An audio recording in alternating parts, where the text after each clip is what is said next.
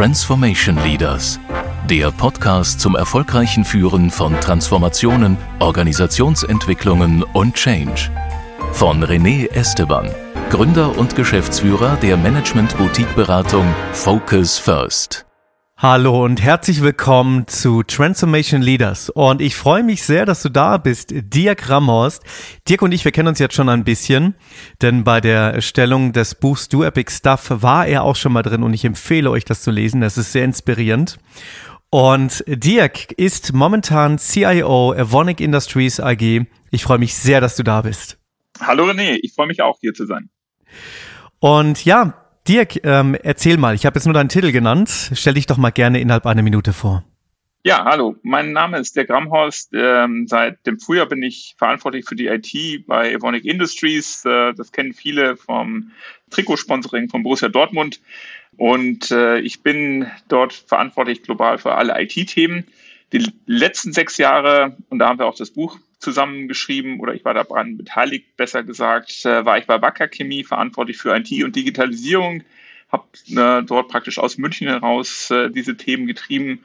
Davor war ich viele Jahre bei der BSF und davor war ich bei Siemens und ja, das ist so mein beruflicher Werdegang, möchte ich mal sagen. Schön. Und das ist jetzt schon sechs Jahre her, ne? Also die Zeit rennt ja auch. Und helf mir mal kurz zu verstehen, wo befindest du dich denn jetzt gerade im Moment? Bist du in deinem Büro oder wo finden wir dich? Nein, ich bin äh, gerade im Homeoffice äh, und das Homeoffice liegt fast schon aus, äh, ja, ich sage jetzt mal deutscher Sicht in Skandinavien, weil ich in Kiel zu Hause bin und ja, habe hier ein sehr gerade verschneites Umfeld um mich herum. Sehr ungewöhnlich. das glaube ich. Und ähm, also nah am Wasser sozusagen. Und darüber reden wir wahrscheinlich nachher auch ein bisschen. Denn unser Thema heute ist ja das Thema Nachhaltigkeit. Also sprich, äh, in deiner Rolle als CIO machst du sehr viele Beobachtungen und auch Erfahrungen, wenn es um das Thema Nachhaltigkeit geht und auch die technologischen Potenziale für die, sagen wir es mal, Sustainability-Transformation. Willst du uns da vielleicht mal gerne mitnehmen? Also was sind so deine Erfahrungen in dem Bereich Nachhaltigkeit und IT? Ja, ich fange mal an mit, den, mit der persönlichen Perspektive des Themas Nachhaltigkeit, weil das geht mir sehr nahe. Ich habe zum Beispiel, ja, wie ich schon gerade erwähnt hatte, äh, bis letztes Jahr in München meine Wirkungsstätte gehabt und natürlich die letzten zwei Jahre sind ein bisschen auch getrieben durch die Pandemie, aber postpandemisch betrachtet war ich dann doch an einem Punkt, wo ich gedacht habe, nee, montags morgens in den Flieger zu steigen, um äh, von Hamburg nach München zu kommen, um ins Büro gewissermaßen zu commuten, das ist nicht mehr zeitgemäß. Und ich habe dann für mich selber ähm, mich neu strukturiert, allerdings nicht in der Perspektive nach München ziehen zu wollen, sondern habe dann überlegt, was kann ich eben aus Norddeutschland heraus mit der Bahn in einem vernünftigen Radius erreichen, nicht zum täglichen Pendeln zugegebenerweise, sondern eben um diesen Gemüt abzubilden. Ja, und, und das hat mich unter anderem dann nach Essen geführt. Also in dem Radius, den ich mir gesetzt hatte, gab es dann eine Opportunity bei Evonik. Wir sind zusammengekommen und jetzt habe ich bezogen auf innerdeutsche Reisen mein Footprint wirklich neutralisiert. Und das war mein Ziel, also insofern großen Haken dran. IT und Digitalisierung beziehungsweise IT-Digitalisierung und Nachhaltigkeit sind dann natürlich nochmal zwei ganz andere Themen. Ich darf auch im Verband der chemischen Industrie den Ausschuss IT und Digitalisierung leiten. Und wir sind da sehr schnell zur Erkenntnis gekommen, dass unser Beitrag einer grünen IT gewissermaßen in der Industrie, der Prozessindustrie, verhältnismäßig klein ist zu dem Anteil, den wir an anderer Stelle befähigen können. Und äh, natürlich ähm, achten wir in der IT darauf, dass wir ähm, geschlossene Kreise haben, was die nun unsere Hardware angeht oder dass wir grünen Strom haben oder ähnliche Sachen. Das ist alles sehr wichtig. Aber der größte Hebel, den wir in unserer Industrie aus der IT und den Themen der Digitalisierung entfalten können, ist eben einfach das Thema Nachhaltigkeit und alle Bereiche davon, Themen wie Circular Economy oder solche Themen, dann entsprechend aus der IT heraus zu befähigen. Und das ist etwas, was, wie man so schön sagen könnte, close to my heart ist. Das glaube ich. Und ohne IT wird es ja auch, glaube ich, gar nicht gehen, ne? weil in der Summe dürfen ja ganz viele Daten auch erhoben werden. Und um überhaupt mal zu einer Einschätzung zu kommen des CO2-Abzugs. Genau, also ich kann ähnlich wie beim Autofahren nur ähm, effektiv steuern, wenn ich weiß, wie schnell ich unterwegs bin und wo ich vielleicht bin. Und das ist eben, eben extremst wichtig, äh, dass ich da meinen Footprint kenne, dass ich dort agieren kann und äh, die Ermessung, also äh, die Ermittlung meines Footprints, ja, des Footprints meiner Produkte, des Footprints meines äh, meiner Supply Chain oder ähnliche Themen ist das schon der erste Startpunkt. Und was ich mal gelernt habe in einem anderen Projekt, vielleicht kannst du da auch nochmal deine Erfahrung mitnennen. Es hört ja nicht bei der Unternehmensgrenze auf. Ne? Also das eine ist natürlich mhm. auch dann ähm, zu schauen, was können wir selbst machen in unserem eigenen Unternehmen. Allerdings, das macht ja nicht Halt an der Unternehmensgrenze. Und was ich gelernt habe, ist, dass ja auch für, ja, für eine erfolgreiche Sustainability-Transformation darf man ja auch schauen, wie die Lieferkette funktioniert. Ne? Also ich bin ja jetzt hier der Laie, äh, deswegen freue ich mich über deine Erfahrung und auch dein, dein Blick darauf. Ähm, zum Beispiel, das fängt ja auch schon an bei der Auswahl der Cloud-Anbieter, ne? also wie die Rechenzentren aufgebaut sind etc. Und wie ist da so deine Wahrnehmung? Ja, das ist ähm, wirklich ein guter Punkt. Der globale Internetverkehr macht ja einen signifikanten oder leistet einen signifikanten Beitrag zum globalen CO2-Aufkommen. Also insofern ist es schon etwas, was man reflektieren muss und äh, was man äh, anschauen muss. Ich durfte vor, ja, vielleicht ist es schon zehn Jahre her, habe ich mir mal die Rechenzentren von Microsoft in äh, Dublin angeschaut, ähm, die nicht ohne Grund in Dublin sind weil eben da einfach die Durchschnittstemperaturen so sind, dass sie ganzjährig ohne Aircondition auskommen. Das heißt, die großen Rechenzentren, wo viele ähm, Zuhörer vielleicht auch äh, IRM, also Microsoft 365 von beziehen, das kommt aus Dublin ähm, als Hauptrechenzentrum und ähm, das funktioniert ohne Klimaanlage. Das sind also Themen, die nicht grundsätzlich neu sind, auch für Firmen wie Microsoft nicht neu sind, aber in der Kompensationssicht, aber auch in der, in der Gesamtsicht sozusagen ähm, jetzt vielleicht einfach eine sehr, sehr viel höhere Aufmerksamkeit haben. Und du hast eben das Thema, die machen nicht halt vor Unternehmensgrenzen. Das ist natürlich auch insbesondere wichtig vor der Supply Chain. Beispielsweise ist die Prozessindustrie, also im Spezifischen die Chemieindustrie, der früh in der Nahrungskette von anderen Industrien, ob das die Automobilherstellung ist oder andere Themen. Und da ist es sehr wichtig, wenn ein äh, Automobilhersteller wissen will, was ist denn der CO2-Footprint von meinem Produkt, meinem Auto über die komplette Fertigungsstufenkette, dann ist natürlich auch der Beitrag der Chemie, ob das im Lacksinne ist, ob das im Kunststoffsinne ist, ein wichtiger Beitrag. Und insofern sind wir da entsprechend gefordert, sehr früh Transparenz darüber leisten zu können. Das glaube ich. Und ähm, in deiner Rolle als CIO ist es ja auch so, du, du kannst ja auch in den meisten Fällen ist es zumindest so, nur erfolgreich sein, wenn die, wenn die anderen C-Level-Kollegen auch mit kooperieren. Ne? Und jetzt gar nicht mal jetzt auf ähm, den momentanen Arbeitgeber, wo du jetzt gerade bist, Evonik, sondern generell, wenn du das mal drüber schaust auf alle Rollen, die du bisher hattest. Wie können CIOs durch Kooperation mit C-Level-Kollegen eigentlich so diesen Nachhaltigkeitsfokus des Unternehmens schärfen? Das geht ja nur im Verbund, oder? Genau, es geht nur im Verbund. Verbund ist ein schönes Wort, ähm, ja auch aus der Chemieindustrie. In der Regel bei großen Chemieanlagen ähm, oder Standorten redet man vom Verbundstandort. Komme ich gleich nochmal drauf zurück. Es geht um diese Partnerschaft und äh, diese Partnerschaft, ob das jetzt Funktionen wie der Einkauf sind oder die Forschung, Entwicklung oder andere Bereiche, sie sind alle sehr datengetrieben und die Rolle der IT, früher hießen die ja auch mal Datenverarbeitung, ist hier eben mittlerweile nicht nur die Verarbeitung, sondern eben in dem Sinne eigentlich auch die Veredelung und ähm, das Generieren von Insights aus den Daten. Und das ist da, wo dann diese Partnerschaft zwischen den jeweiligen Fachbereich, aber auch Geschäftsbereichen, also den operativen Einheiten und der IT dann von essentieller Bedeutung sind. Und wenn da, gehen wir mal davon aus, da ist jetzt dann dieser Verbund dann da, was du jetzt auch gerade angesprochen hast. Ne? Du hast ja am Anfang auch darüber gesprochen, Mensch, schau mal, das ist auch ein Thema, das geht mir selber auch ganz ans Herz. Also Nachhaltigkeit ist auch ein Herzensthema für mich. Und ist, das hat mich an etwas erinnert. Wir hatten mal einen Podcast gehabt vor, ich glaube schon vor, vor neun Monaten. Da hat ein äh, Vorstand eines äh, sehr innovativen Stadtwerks gesagt, das war Hans-Martin Hellebrand, der hat gesagt, du weißt du, der, der Moment, wo ich gemerkt habe, dass ich etwas selber tun möchte, ist, als ich tauchen war und habe wunderbare Korallen gesehen. Das war wunderschön gewesen. Und vier Jahre später war ich wieder dort gewesen und da war nichts mehr. Und da habe ich gemerkt, jetzt darf ich was tun. Das war so seine persönliche Story. Und du hast gerade ja auch gesagt, das, das geht ja ans Herz. Und jetzt weiß ich auch, vor sechs Jahren hatten wir auch unter anderem über das Thema Segeln gesprochen.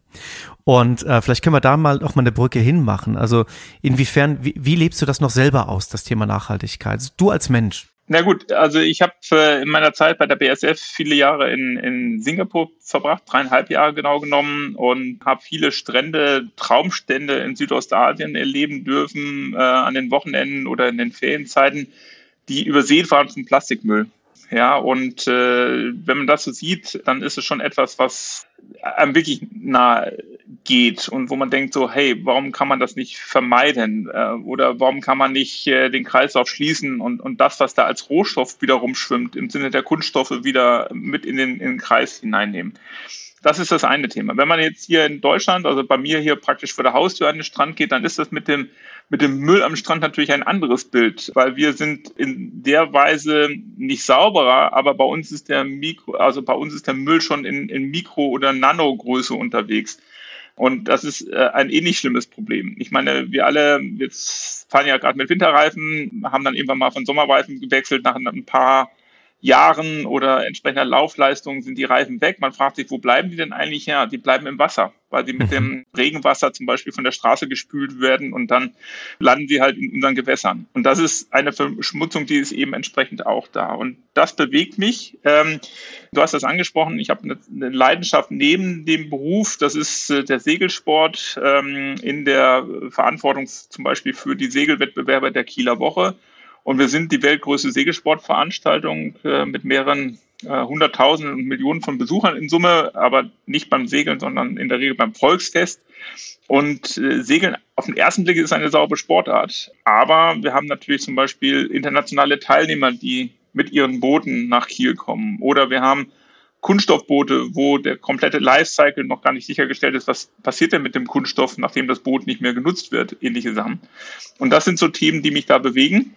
Und äh, wir werden in 2023, also bei der nächsten Kieler Woche, Ende Juni nächsten Jahres, eben auch zum ersten Mal ein Footprint-Reporting der Kieler Woche haben. Mit der gleichen Argumentation, wie ich sie eben aus der Chemiewelt berichtet habe, nämlich nur mit der Ermittlung des Footprints bin ich dann auch in der Lage, entsprechend zu steuern und äh, Maßnahmen zu definieren, die mir helfen, da entsprechend gegenzuwirken. Und es macht so neugierig. Äh, vor sechs Jahren hatten wir auch schon mal drüber gesprochen. Ich habe es seitdem auch noch nicht geschafft oder beziehungsweise mir noch gar nicht so vorgenommen. Ne? Das soll jetzt gar kein Excuse sein. Das sollten wir ganz schnell mal ändern. Nach Corona macht sowas bestimmt noch mehr Spaß.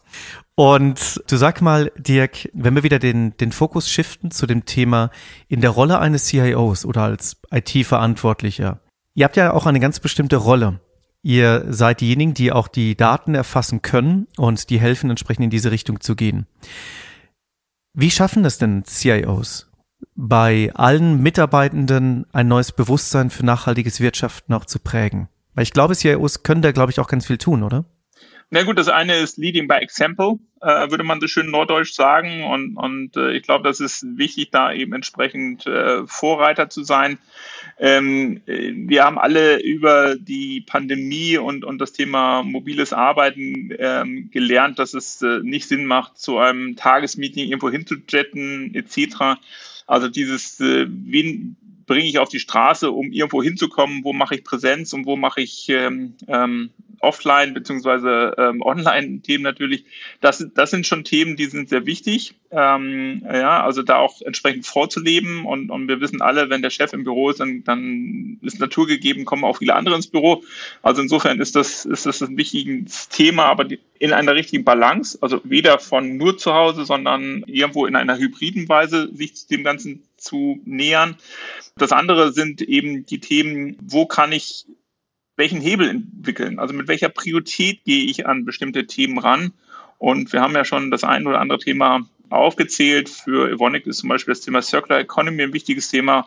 Und da dann in die Frage, wie kann ich mit Themen der IT und Digitalisierung dort entsprechend äh, das Thema voranbringen. Meinst du, das sind, das wird auch noch weiter sich ausbauen oder gibt es so andere Trendthemen am Horizont aus deiner Wahrnehmung, bei dem Thema Sustainability Transformation, was CIOs auch wirklich dann beeinflussen können? Ich glaube momentan, das ist jetzt das Top-Thema für die nächste Zeit, nächsten Jahre vielleicht, nächsten ja, Dekade möchte ich fast gar nicht sagen, aber wir haben jetzt durch die Pandemie einerseits, aber auch durch die ähm, Situation, die uns durch den aufgezwungenen Ukraine-Krieg praktisch äh, widerfährt, einigen Rückschlag erlitten, ähm, beispielsweise das Erstarken oder Verlängern fossiler Brennstoffe Kohlekraftwerke werden am Netz gehalten etc. Also insofern ist bei unveränderten Zielen zu 2030 einfach hier noch mehr zu leisten und denke, das wird die höchste Priorität bleiben. Alles klar. Wir kommen auch schon zum Ende unseres Podcasts. Ich habe allerdings noch eine Frage an dich, Dirk. Es stehen jetzt möglicherweise immer noch ein paar CIOs, gerade jetzt an dem Anfang, dieses Thema anzugehen. Also viele sind mhm. ja schon relativ weit und in den meisten Fällen sind die, glaubt man, äh, dass oft dann die kleineren dann immer sehr weit sind, also die kleineren Unternehmen, aber oft sind es dann doch auch die großen, weil die auch diese großen Themen auch anfassen können. Es kommt immer darauf an, in welcher Branche man ist. Ja. Nur, ähm, was würdest du CIOs empfehlen, die jetzt gerade damit starten oder noch am Anfang sind, dieses Thema anzugehen? Also sprich die Sustainability-Transformation in ihrer Rolle als CIO nach vorne zu bringen.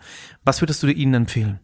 Das Ganze steht und fällt mit den Daten. Und was wir äh, aktuell tun, was ich in den letzten sechs Jahren bei Wacker getan habe, ist äh, Digitalisierungsschritte immer zu starten mit einer Datenstrategie. Also sich bewusst zu sein, welche Daten habe ich, in welcher Qualität liegen die vor, sind das Originärdaten, sind das Repliken, was auch immer, in welchen Medien liegen die Daten vor. Und umgekehrt oder zusätzlich dann das Bild zu entwickeln, was sind denn die Daten, die ich brauche? Und für mich ist ein Synonym für Digitalisierung das Thema datengetriebene Innovation. Und das bedeutet, dass ich aus dem Gap heraus dann auch meine Maßnahmen beschreiben kann. Und äh, bei der Herausforderung der Nachhaltigkeit gilt es, das Gleiche zu tun. Also welche Daten brauche ich denn, um mein Footprint zu ermitteln? Wie ermesse ich den denn? Habe ich die Daten? Ähm, liegen die vor? Muss ich Sensoren schaffen und einbauen, die im Sinne IoT mir diese Daten generieren etc.? Das ist also ein wichtiger Schritt. Ich habe gerade vor unserer Aufnahme die letzten zwei Stunden mit meinem Data Management Team verbracht. Ähm, die haben mir erklärt, was wir alles tun, um die Datenqualität äh, in meinem Umfeld zu, also beziehungsweise auch auf den Konzern bezogen hochzuhalten und zu entwickeln. Und das ergibt sich nicht von selbst. Und ähm, der erste Schritt ist dort diese Grundlagen zu legen, gewissermaßen dann auch die Voraussetzungen zu schaffen und die Qualität zu erzeugen. Und dann kann ich darauf wie ein Fundament, kann ich dann höher, weiter, wie auch immer, schöner bauen. Aber das ist ganz wichtig zu tun. Und äh, das Interessante, ich habe es eben schon mal gesagt, als ich angefangen habe mit IT, da hieß es Datenverarbeitung. Jetzt heißt es Information Technology. Es geht heute um die Datenveredelung, nicht nur mehr um die Verarbeitung. Aber im Mittelpunkt von allen stehen Daten ähm, und das Datum sozusagen im Sinne des einzelnen Feldes oder der einzelnen ähm, äh, Bits und Bytes. Und das ist das, worum es geht. Dirk, vielen herzlichen Dank und ich hoffe, es braucht das nächste Mal nicht sechs Jahre, gell? Wir finden bestimmt früher wieder einen Punkt. Herzlichen Dank bisher für deine inspirierenden Punkte und Einsichten. Ja, René, ich kann nur sagen, vom 17. bis 25. Juni findest du mich in Kiel bei der Kieler Woche und äh, vielleicht nimmst du es dir für 23 vor. Das mache ich. Dirk, mach's gut. Tschüss.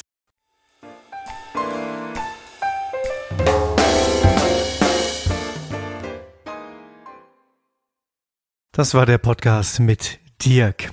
Und ja, also wie schon angekündigt, lest euch gerne mal das Kapitel durch in dem Buch Do Epic Stuff. Das gibt es beim Campus Verlag.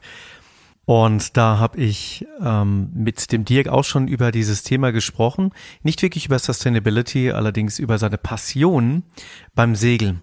Und ich finde, da gibt's ja auch mal ganz schöne Analogien darüber. Nur jetzt Fokus auf das Thema Sustainability-Transformation beschleunigen als CIO und Mensch.